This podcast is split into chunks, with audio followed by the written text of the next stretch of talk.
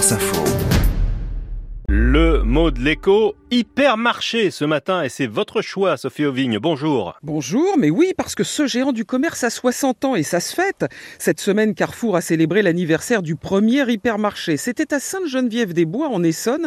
Alors du jamais vu, hein. imaginez 2500 mètres carrés d'abondance, des prix serrés. Pour la première fois, on peut toucher les produits. C'était impensable dans une épicerie classique de 1963. Et pour acheter plus et plus facilement, eh bien, les clients découvrent le chariot qui deviendra le caddie. Et c'est le début d'une folle aventure car la formule va faire boule de neige. 15 ans plus tard, on compte presque 350 hypermarchés en France, 2300 aujourd'hui. On les surnomme des usines à vendre. Elles sont de plus en plus grandes, avec quelques records.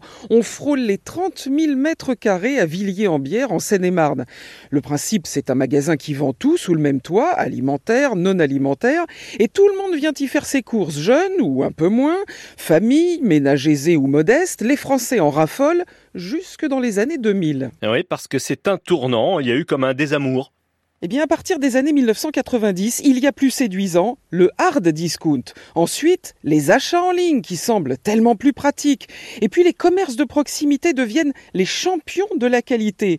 Les hypermarchés sont jugés trop grands, trop éloignés. C'est la corvée, on y perd son temps, presque son âme en les fréquentant. Les clients ont le sentiment de surconsommer, de gaspiller. C'est le comble de la ringardise pour les 18-25 ans qui n'en veulent plus. En 20 ans, le modèle a perdu 15 points de part de marché, en même temps que son image de consommation joyeuse et moderne. Alors, est-ce que c'est définitif, Sophie? Est-ce que les hypermarchés sont vraiment ces dinosaures du commerce condamnés à disparaître? Alors la mort annoncée des hypermarchés, c'était une évidence. Ce n'est plus tout à fait le cas.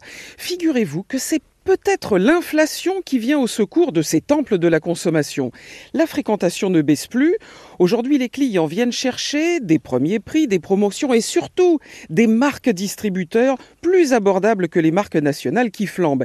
Et quand le prix du carburant s'envole, eh bien, c'est intéressant de grouper ces courses. Et puis, les distributeurs ont senti le vent tourner. Ils ont réduit les superficies de leurs hyper. Ils se sont recentrés sur le rayon alimentaire en réduisant à des corners le non alimentaire vendu sur Internet mode, vélo, pneus, gros électroménagers. Résultat, près de 80 milliards d'euros de chiffre d'affaires cette année tout de même, et 9 Français sur 10 dans les rayons des hyper, au moins une fois par an, ils le disent. Et eh ben finalement, ça roule encore pas mal pour les chariots. Sophie Auvigne pour le mot de l'écho, hypermarché, à retrouver sur franceinfo.fr et l'appli Radio France.